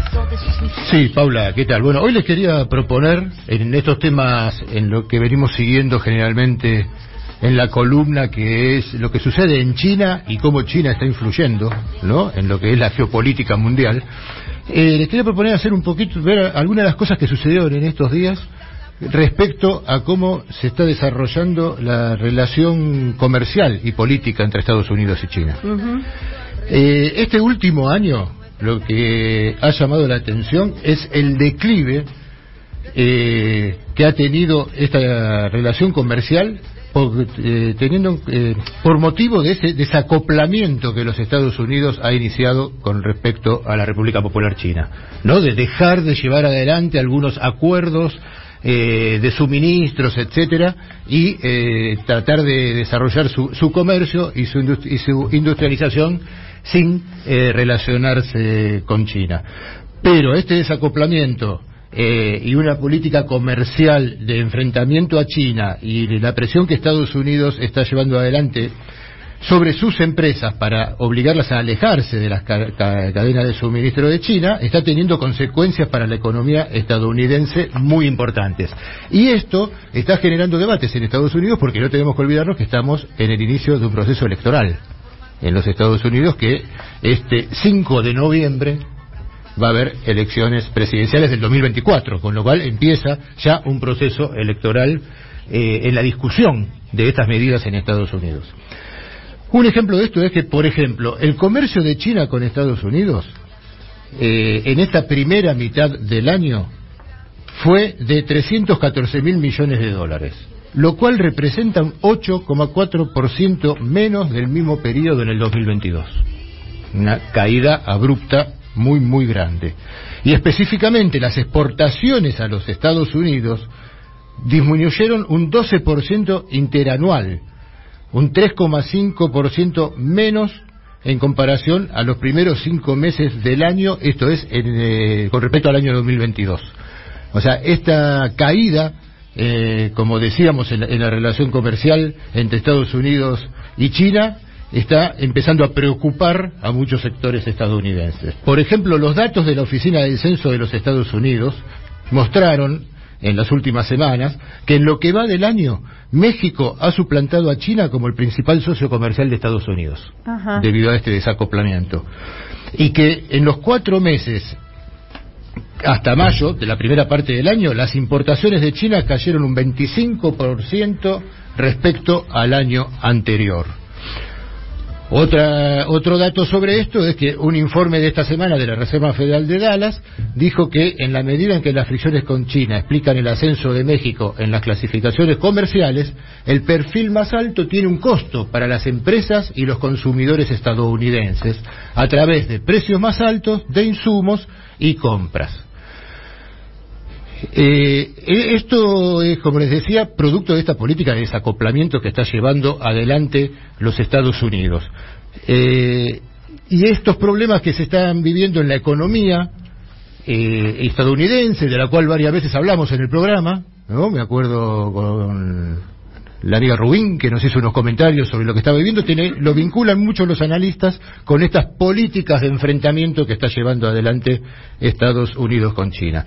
No es casual que en este contexto se estén acentuando muchísimo las visitas y las reuniones entre funcionarios estadounidenses y chinos, aunque parezca contradictorio, ¿no? El asumir estos problemas hace que varios funcionarios estadounidenses estén viajando o buscando la forma de reunirse con sus pares chinos para tratar de, ver de qué forma se puede salir de, de este, de este brete del que están. Ahora se está hablando de una posible visita de la secretaria de Comercio de los Estados Unidos, Gina Raimondo, a China en los próximos días. Eh, desde China dijeron que si la secretaria de Comercio de Estados Unidos visite a China, están abiertos a recibirlas y a tratar de llevar a, de abordar todas las preocupaciones económicas y comerciales que tienen los Estados Unidos para promover una mayor cooperación. Esta semana también, el 13 de julio, hace un par de días, el Wang Yi, que es el director de la oficina de la Comisión de Relaciones Exteriores del Comité Central del Partido Comunista de China, estuvo reunido con el secretario de Estado de Estados Unidos, Blinken, quien había estado. Recuerda que hablamos hace unas semanas que había Sí. estado de visita en China, que había hecho una evaluación positiva de su visita y en su regreso a Estados Unidos Biden le dijo Biden dictador a Xi Jinping. Xi ¿no? Eh, eh, lo habíamos comentado también Sí. eh, aquí en el problema. Eh, esto demuestra cómo China y Estados Unidos están teniendo conversaciones más frecuentes de altos funcionarios, pero a la vez la relación se tensa por las medidas que se toman desde Estados Unidos contra China, lo cual está afectando a la economía interna de los Estados Unidos. Como contrapartida de esto, se realizó una, de China, una reunión de China más la ASEAN en estos días. Eh, ¿Qué es la ASEAN más? La ASEAN es eh, una, un espacio de cooperación económica integrado por Indonesia, Filipinas, Malasia, Singapur, Tailandia, Tailandia, Vietnam, Brunei, Camboya, Laos y Myanmar. Se realizó en Yakarta la reunión, este 13 de julio, eh, y ahí se comprometieron a impulsar la, la asociación estratégica integral que es la China-ASEAN, 10 más 1, ¿no? Por los 10 integrantes de la ASEAN más China, eh, como se celebró en esta reunión. Todos los eh, participantes eh, demostraron cómo se sigue avanzando fuertemente eh, en esta cooperación entre China y la ASEAN y que esto sirve también para impulsar los principios del Tratado de Amistad y Coopera- Cooperación del Sudeste Asiático, el TAC, ¿no? Donde, donde China también forma parte y que va creciendo mucho en las políticas conjuntas y de cooperación, sobre todo en el marco de lo que es la iniciativa de la franja y la ruta impulsada por China. Así que acá podemos ver un poco cómo juega la tensión permanente a la vez que hay intentos de poder tratar de acomodar un poco la relación entre Estados Unidos y China por los efectos que tiene en la economía norteamericana esta política agresiva y cómo por otro lado este otro bloque eh, de, la, de la ASEAN con China, eh, la franja y la ruta, eh, la RCEP, eh, la- la- la- la- los acuerdos de, la- de cooperación de Shanghái y todo lo que venimos hablando en muchas de estas columnas, al contrario van fortaleciendo estos lazos de cooperación estos lazos comerciales, estos lazos no solo comerciales, culturales, eh, educativos, son convenios de distintos tipos que a partir de estos encuentros se están llevando adelante, eh, demostrando en qué estado se encuentra hoy esa disputa de la cual hablamos constantemente en el programa, ¿no? De estos intentos de Estados Unidos por mantener cierta presencia en su unilateralidad que quería imponer en las últimas décadas en el mundo y esta multilateralidad que está pujando por, por, aparecer y en la cual China eh, sigue apareciendo como su locomotora, cerrando cada vez más acuerdos comerciales con los socios de su región, intentando hacerlos, lo está haciendo mucho en África, muchísimo, es el principal inversor y, agente económico que opera en África, disputando en América Latina, a pesar de las oposiciones de los Estados Unidos para poder llevar adelante cada vez más acuerdos, y cómo esta presencia se hace tan potente y tan inevitable que el intentar enfriar un poco las relaciones con esa locomotora que tiene hoy la economía mundial está trayendo serios problemas a la economía interna de los Estados Unidos. Muy bien, muy, muy interesante, Marce, como siempre. Deja tu mensaje en nuestra línea de oyentes de WhatsApp 11 3200 0530. Somos Radio AM 530. Tronador, agua mineral, botellones y dispenser para el hogar y la oficina. Hacé tu pedido al 4201-2627 o mandanos un mail a info arroba aguatronador.com.ar. Tronador, agua de mesa envasada. 12 de octubre 632 en Avellaneda. Logramos que mil barrios populares cuenten con conexión a Internet de fibra óptica de máxima calidad por primera vez. Y detrás de ese dato, más argentinas y argentinos están mejor conectados. Conoce más en argentina.gov.ar barra primero la gente. Ente Nacional de Comunicaciones, Argentina Presidencia. La cuenta regresiva comenzó. La tripulación se alista to say a simple thing.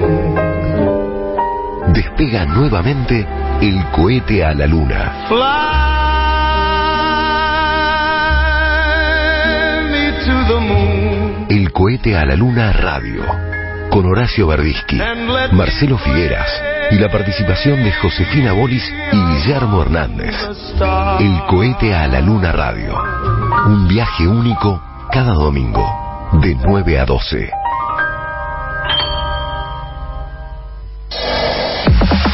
En tiempo argentino resistimos para ampliar y defender derechos. Resistimos al poder concentrado. Resistimos gracias a nuestra comunidad.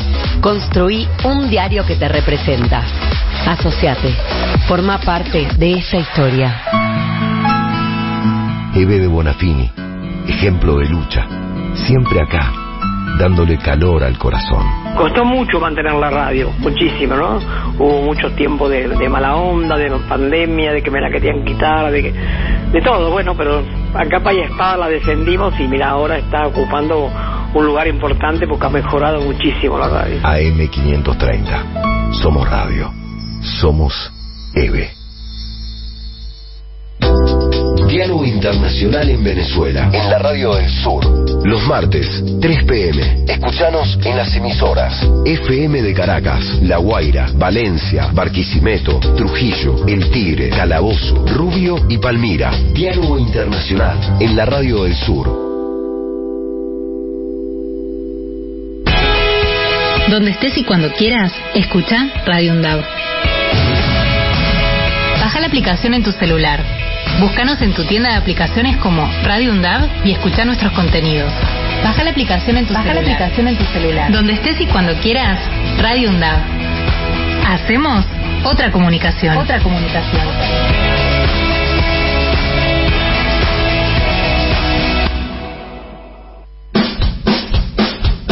Diálogo Internacional con Atilio Borón. Visión continental con perspectiva de género.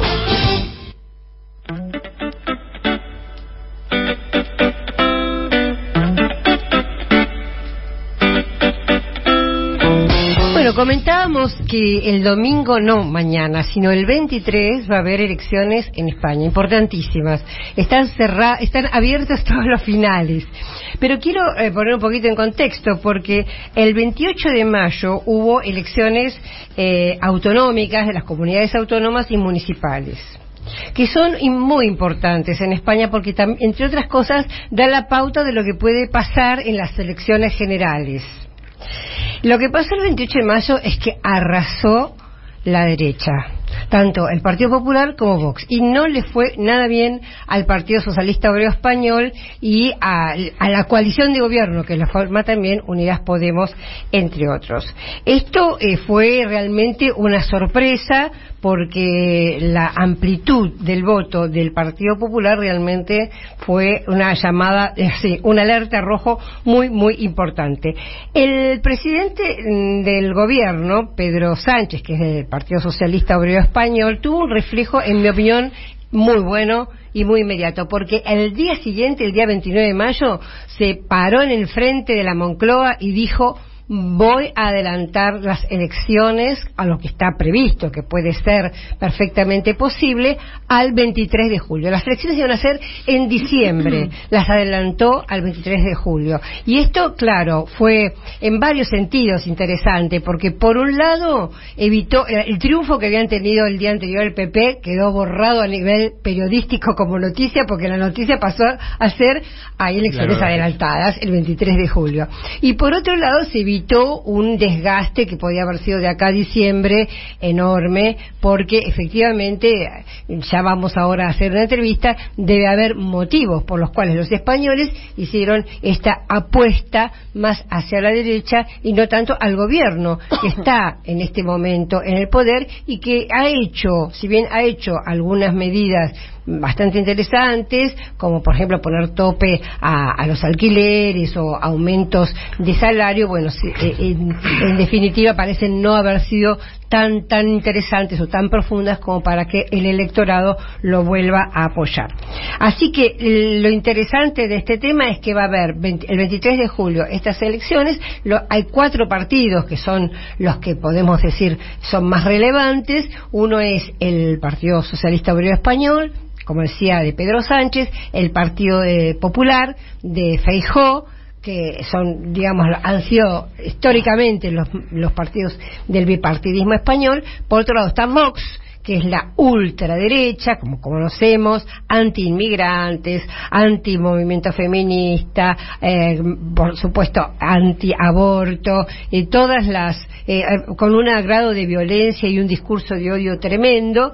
Y después está el movimiento llamado Sumar, que es una, eh, ¿cómo podríamos decir?, un desprendimiento o una evolución del partido eh, Podemos y eh, contiene en sí mismo 15 grupos, entre los cuales está Podemos, Izquierda Unida y otros. Vendría a ser el movimiento Sumar el representante de la izquierda y lo lidera Yolanda Díaz. Bien. Bueno. Sí, y para hablar de ese tema vamos a, a realizar una entrevista. Ahora vamos a entrevistar a Luis Fernández, que es candidato a senador en estas próximas elecciones en España. Eh, Porque los argentinos pueden votar, ¿no? Claro. Se puede votar en el extranjero, es verdad, para las elecciones en Galicia. Y Luis Fernández, que es presidente de la Asociación de Taxistas de la capital, directivo de la CTA de los Trabajadores y también de la Federación de Sociedades Gallegas. Hola Luis, ¿cómo estás? Marcelo Rodríguez te saluda. A ver, Luis. Hola. Hoy. Bueno, mientras tanto, Telma, dijiste los argentinos, preguntar, oh. no, los, los y las españolas en Argentina. Sí, son argentinos que tienen también la, y los argentinos que, que, tienen también ciudadanía española. Así es. Eh, por ahí no son españoles de nacimiento, pero son personas que tienen ciudadanía española y por lo tanto tienen derecho a votar, lo cual es bastante interesante. Eh, lo que sucedió también, aprovecho para ampliar un poquito hasta que nos volvemos a conectar con el señor Fernández, lo que sucedió el 29 de mayo cuando eh, Pedro Sánchez eh, llama a elecciones adelantadas es que disuelve lo que se llaman las Cortes Generales. Las Cortes Generales nosotros llamamos el Parlamento, o sea, diputados y senadores, porque hay que recordar que España es un sistema parlamentarista, es decir, no Claro, es no es directo, directa. no se elige presidente, se eligen a los diputados y senadores y después con rosca mediante Ellos se elige al jefe de Estado. Claro. Así es, creo que ya estamos conectados con Luis. Luis, ¿los escuchás? Candidato a senador acá en Buenos Aires, ¿no, Marce? Luis, Hola. A ver. Hola, hola. Ahí está. Buenas noches, los escucho perfectamente. Ah, ¿qué tal Luis? ¿Cómo estás? Como decíamos, estamos hablando con Luis Fernández, que es eh, candidato a senador por Galicia aquí en Buenos Aires, y Luis es el presidente de la Asociación de Taxistas de Capital, directivo de la CTA y de la Federación de Sociedades Gallegas. Eh, ¿Qué tal Luis? Marcelo Rodríguez te saluda. Queríamos que nos cuentes un poco cómo, cómo viene la mano para estas peleadas elecciones que en dos semanas va a haber en España y que sabemos que la colectividad que puede votar aquí en la Argentina eh, puede jugar un papel muy importante en estas elecciones. Sí, de acuerdo, Marcelo, y un saludo para todo el equipo de producción, para el tema, para Tilio, este, y de los demás compañeros, para no dejar a nadie afuera. Efectivamente, eh, hay elecciones el 23 de julio en España y en el caso de la emigración en el exterior, empezamos a votar hoy presencialmente. Eh, Hoy. eh, voy a aclarar que también se podía votar por correo para aquellos que hayan recibido los sobres y las boletas de los distintos partidos políticos para poder elegir y por correo. Pero ha habido muchas dificultades, entonces orientamos a todos nuestros compatriotas a concurrir a partir del día de hoy en la embajada este, para hacer efectivo el voto. Eh, también recién hoy, a partir de la apertura del voto presencial en la embajada, Solo en la embajada, Eh, ¿eh, Luis, en la, vota- la votación? ¿Se puede votar? sí, sí, sí, se puede votar presencialmente. No, no, solo en la embajada, no hay otro lugar habilitado. No, lamentablemente, ahora vamos a dar la dirección de la embajada para que el común ¿Solo de hoy? los compañeros lo sepa, pero la verdad no me llama la atención que con un conurbano de la provincia de Buenos Aires muy grande, eh, la verdad la embajada no haya tomado medidas para poder facilitar el voto de todos los Y con la, compatriotas y lo- con- con la cantidad españoles. de, de, de- de votantes que debe haber en condiciones, ¿no?, de poder llevar adelante el voto aquí en la Argentina. No, por supuesto, por Claro. supuesto. A ver, eh, la Embajada de España, en todo caso, a los que vivimos en la capital federal, bueno, más o menos es de simple acceso. Pero para aquellos compañeros en la provincia de Buenos Aires, la verdad, se hace bastante dificultoso venir a votar. Y me llama la atención que eh, en Mar del Plata, donde hay una colectividad española importante, no esté el consulado abierto para votar. Han abierto solo lo- la embajada en Buenos Aires y los consulados en Rosario, Bahía Blanca, Córdoba y Mendoza. No parece Pero bueno, casualidad, ¿no, Luis? no, la verdad que bueno, vamos a hacer un esfuerzo igual. Nosotros tenemos eh, ya datos concretos que hoy fueron una cantidad importante de compañeros, compatriotas a, a votar a la embajada y por suerte es un, un mecanismo bastante rápido. Eh, pu- estamos hoy a la mañana accedimos a los datos del padrón. Eh, hay 166 mil eh, gallegos en la Argentina en condiciones de votar. Ajá. Son segunda y tercera generaciones este, de los originales gallegos, ¿no? ¿Y hasta cuándo se puede votar, pidiendo- Luis? ¿Cómo? ¿Hasta cuándo se puede votar? ¿O es hoy solo? Se puede, se puede votar hasta el día 19 este, en la embajada. Se puede votar mañana incluso Ajá. en el horario de 10 a 17 horas todos los días hasta el 19, hasta el día 19. Perfecto. Eh, nosotros concreto estamos pidiendo el voto al bloque nacionalista gallego porque es una fuerza a ver, democrática, popular, eh, con características eh, de una impronta fuerte de izquierda, porque creemos que enfrentar al fascismo, eh, a la derecha que avanza en Europa, este, tenemos el problema, no el problema, a ver, en las últimas elecciones el fascismo ha avanzado en los distintos pueblos de España pero este, tanto el P Partido Popular, de la descendencia que se agiornó del franquismo, y ahora estas nuevas expresiones este, más brutales, más autoritarias, como, el partido de Santiago Abascal, que es Vox, que haciendo un paralelismo podemos decir que, bueno, esto de Vox son los Milley de la Argentina, ¿no? Así es. Pero a eso hay que parar, hay que parar una derecha, que, pero hay que hacerlo de una manera con un voto consecuente, porque creemos que la derecha no se la puede eh, este, enfrentar con concesiones a la derecha. Entonces, por eso pedimos el, bloque, el voto al bloque nacionalista gallego, una fuerza este, frentista, este, que tiene una particularidad, el bloque no es un frente de partido, sí es un frente de tendencias en Galicia, en el cual venimos trabajando desde los sectores de la comunidad gallega en la Argentina hace muchos años. Y sobre todo también hemos desarrollado muchas relaciones a nivel sindical con la Confederación Intersindical Gallega, este, que la verdad viene dando una lucha por los intereses de los trabajadores gallegos este, eh, a, paso firme, ¿no? La última huelga de los trabajadores del metal en Vigo, una participación de 30.000 compañeros en huelga más de una semana.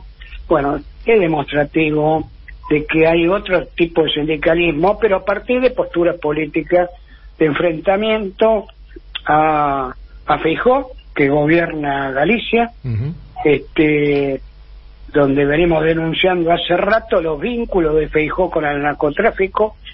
Este, así que bueno, hemos llamado, hemos hecho una convocatoria muy amplia a nuestros compañeros, también del Partido Socialista Obrero Español, este, a, pedirles el voto, en este caso en Galicia. Este, a juntar para fuerzas para frenar estas expresiones fascistas. Muy bien.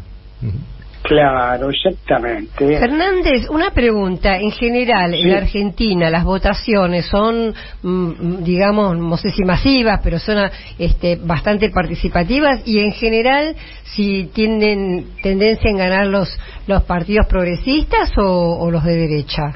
Mire, en general, a ver, la inmigración tiene un voto, aunque no sea totalmente idéntico, de cierta, de cómo se expresa cierta correlación de fuerzas también en Galicia. Eh, y en este en este, con este dato, que nos pone, digamos, de buen humor, para explicarlo de alguna manera, que en las últimas elecciones municipales de hace un mes y medio, este, el bloque nacionalista gallego como fuerza de izquierda fue la, la, el partido político que ha crecido mientras, lamentablemente, eh, la izquierda tolerada del sistema en otros lugares del pueblo español ha ido a menos y la derecha avanza. Eh, también ha pasado en las provincias vascas con los compañeros de Bildú, donde también han crecido en esas posiciones de izquierda, humanistas, soberanistas, este, así que por eso creemos muy importante participar en esta elección que el presidente Sánchez ha adelantado, nos agarró no con la guardia baja, sino ya veníamos tomando medidas de contacto muy profundas con nuestra colectividad. En todo caso, aceleramos, a partir de eso pero creo que necesitamos un voto consecuente, que estamos, somos, y la importancia que hay, por qué hacemos hincapié eh, en esto de eh, el voto inmigrante puede ser fundamental para designar a un diputado y que ese diputado de mayoría o minoría, tanto a la izquierda como a la derecha en España. Muy bien, Luis, muy importante eso que decís, ¿es verdad? eso demuestra la importancia y por eso convocamos a ir a, votar. Eh, en la Embajada de España se está votando entonces hasta el 18, 19 de, 19 de julio. Eh, ¿Tenés a mano la dirección? Sí, como no, es la avenida Figueroa Alcorta y Castilla. Este barrio de Palermo. Perfecto. Así que hasta el día 19. Hay muchos colectivos. Que y si no, están los taxis. Y si no, los taxis, por favor.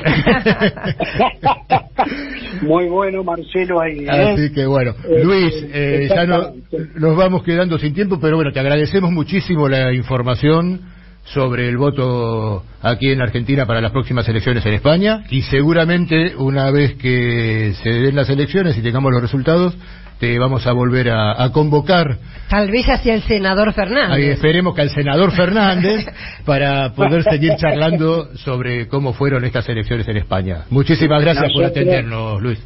No gracias a ustedes por este importante espacio que nos permite llegar al conjunto de los compañeros compatriotas españoles y gallegos en la Argentina.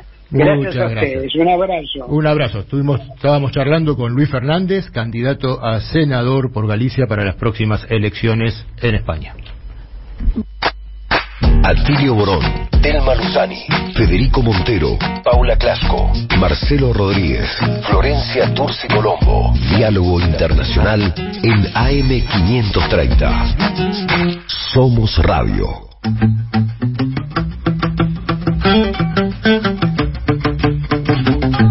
Diálogo Internacional. Creo en lo imposible que la locura más fuerte es buscar cómo ser libre. Creo en lo imposible. Que de nuestras espaldas brotarán las alas que nos harán volar invencible. Creo en lo imposible. Que el bueno, y estamos ya llegando al final de Diálogo Internacional, el programa de Atilio Borón, y al final pudimos arreglar el, el celular al, que veo que nos están nos han llegado muchísimos mensajes. Así que bueno voy a leer algunos los que pueda. Eh, Horacio de Santa Fe que siempre nos escribe. Bueno nos escribe largo y no tenemos tiempo pero vamos a leer después el comentario pero sí aclara que eh, que lo de Jujuy que el vice de mm, más de Gerardo Morales es del Frente Renovador. Sí, eh, la verdad que este, esperemos que el, candidato de, Unión por la Patria se pronuncie también en función de lo que está pasando en Jujuy. Sería muy bueno.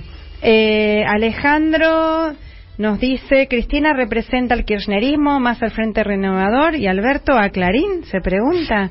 Y bueno, puede ser, qué sé yo, el otro día le hablaba.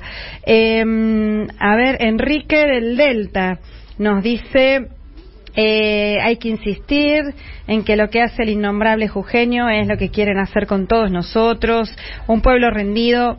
Eh, y nos dice nosotros gracias al peronismo aprendimos a no doblegar a no doblegarnos los escucho siempre y nos manda un gran abrazo muchísimas gracias Graciela de Mendoza nos dice que acá desde Mendoza otro feudo radical. Acá los medios no convocan a la marcha, la marcha del 20 de julio. Bueno, pide información. Bueno, eh, seguramente eh, si escuchas la radio de las madres van a estar pasando las convocatorias. Yo tampoco ahora no tenemos la información precisa, pero seguramente van a estar dándola. Eh, bueno, hay compañeros que también y compañeras que nos mandan información sobre lo de Jujuy, muy importante, algunos videos. Eh, a ver, Darío de Villa, Darío de Villa Crespo, ahí está.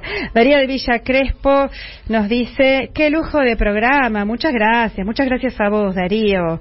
¿Qué más? A ver, Marisa de Boedo, excelentes entrevistas, muy buen programa. Bueno, qué lindos mensajes, la verdad que nos pone bien que nos de, esta devolución que nos van haciendo. Sergio de las Heras también eh, nos manda también un, mensajito Dice lo de Jujuy también en el mismo sentido, nos están demostrando lo que harían estas personas si llegan a gobernar, como bien dijo Telma, Dios y los ciudadanos votantes no lo permitan. Bueno, tengan un maravilloso fin de semana, nos escucha siempre, muchas gracias. Eh, a ver, ¿qué más? Nos dice también acá. Eh, Eh, dice un compañero que estuvo escuchando, bueno, la, la entrevista con el embajador de Cuba, es un mensajito muy largo. Eh, muchísimas gracias, Esther de Santa Fe Capital. Eh, Marcelo, también desde Arrecifes. Nos dice, gracias por sostener a Guatemala y a Venezuela encendidos. Bueno, entre los temas que los pueblos reclaman y nos dicen que hacemos un hermoso programa. Bueno, qué lindo, muchos mensajes, muchos mensajes. Lita de Tigre, a ver, excelente programa. Te- también te mandamos besos, Lita. Bueno, y mm, pues nos quedaron sin leer algunos programas, pero algunos mensajes, digo. Pero bueno, hoy tuvimos ese pequeño inconvenien- inconveniente. Pero bueno, ya se nos va el programa. Vamos a estar, nos quedaron como siempre muchos temas en el tintero. El tema de la OTAN lo vamos a estar tratando la, la, la próxima vez, que se reunieron en, en Lituania.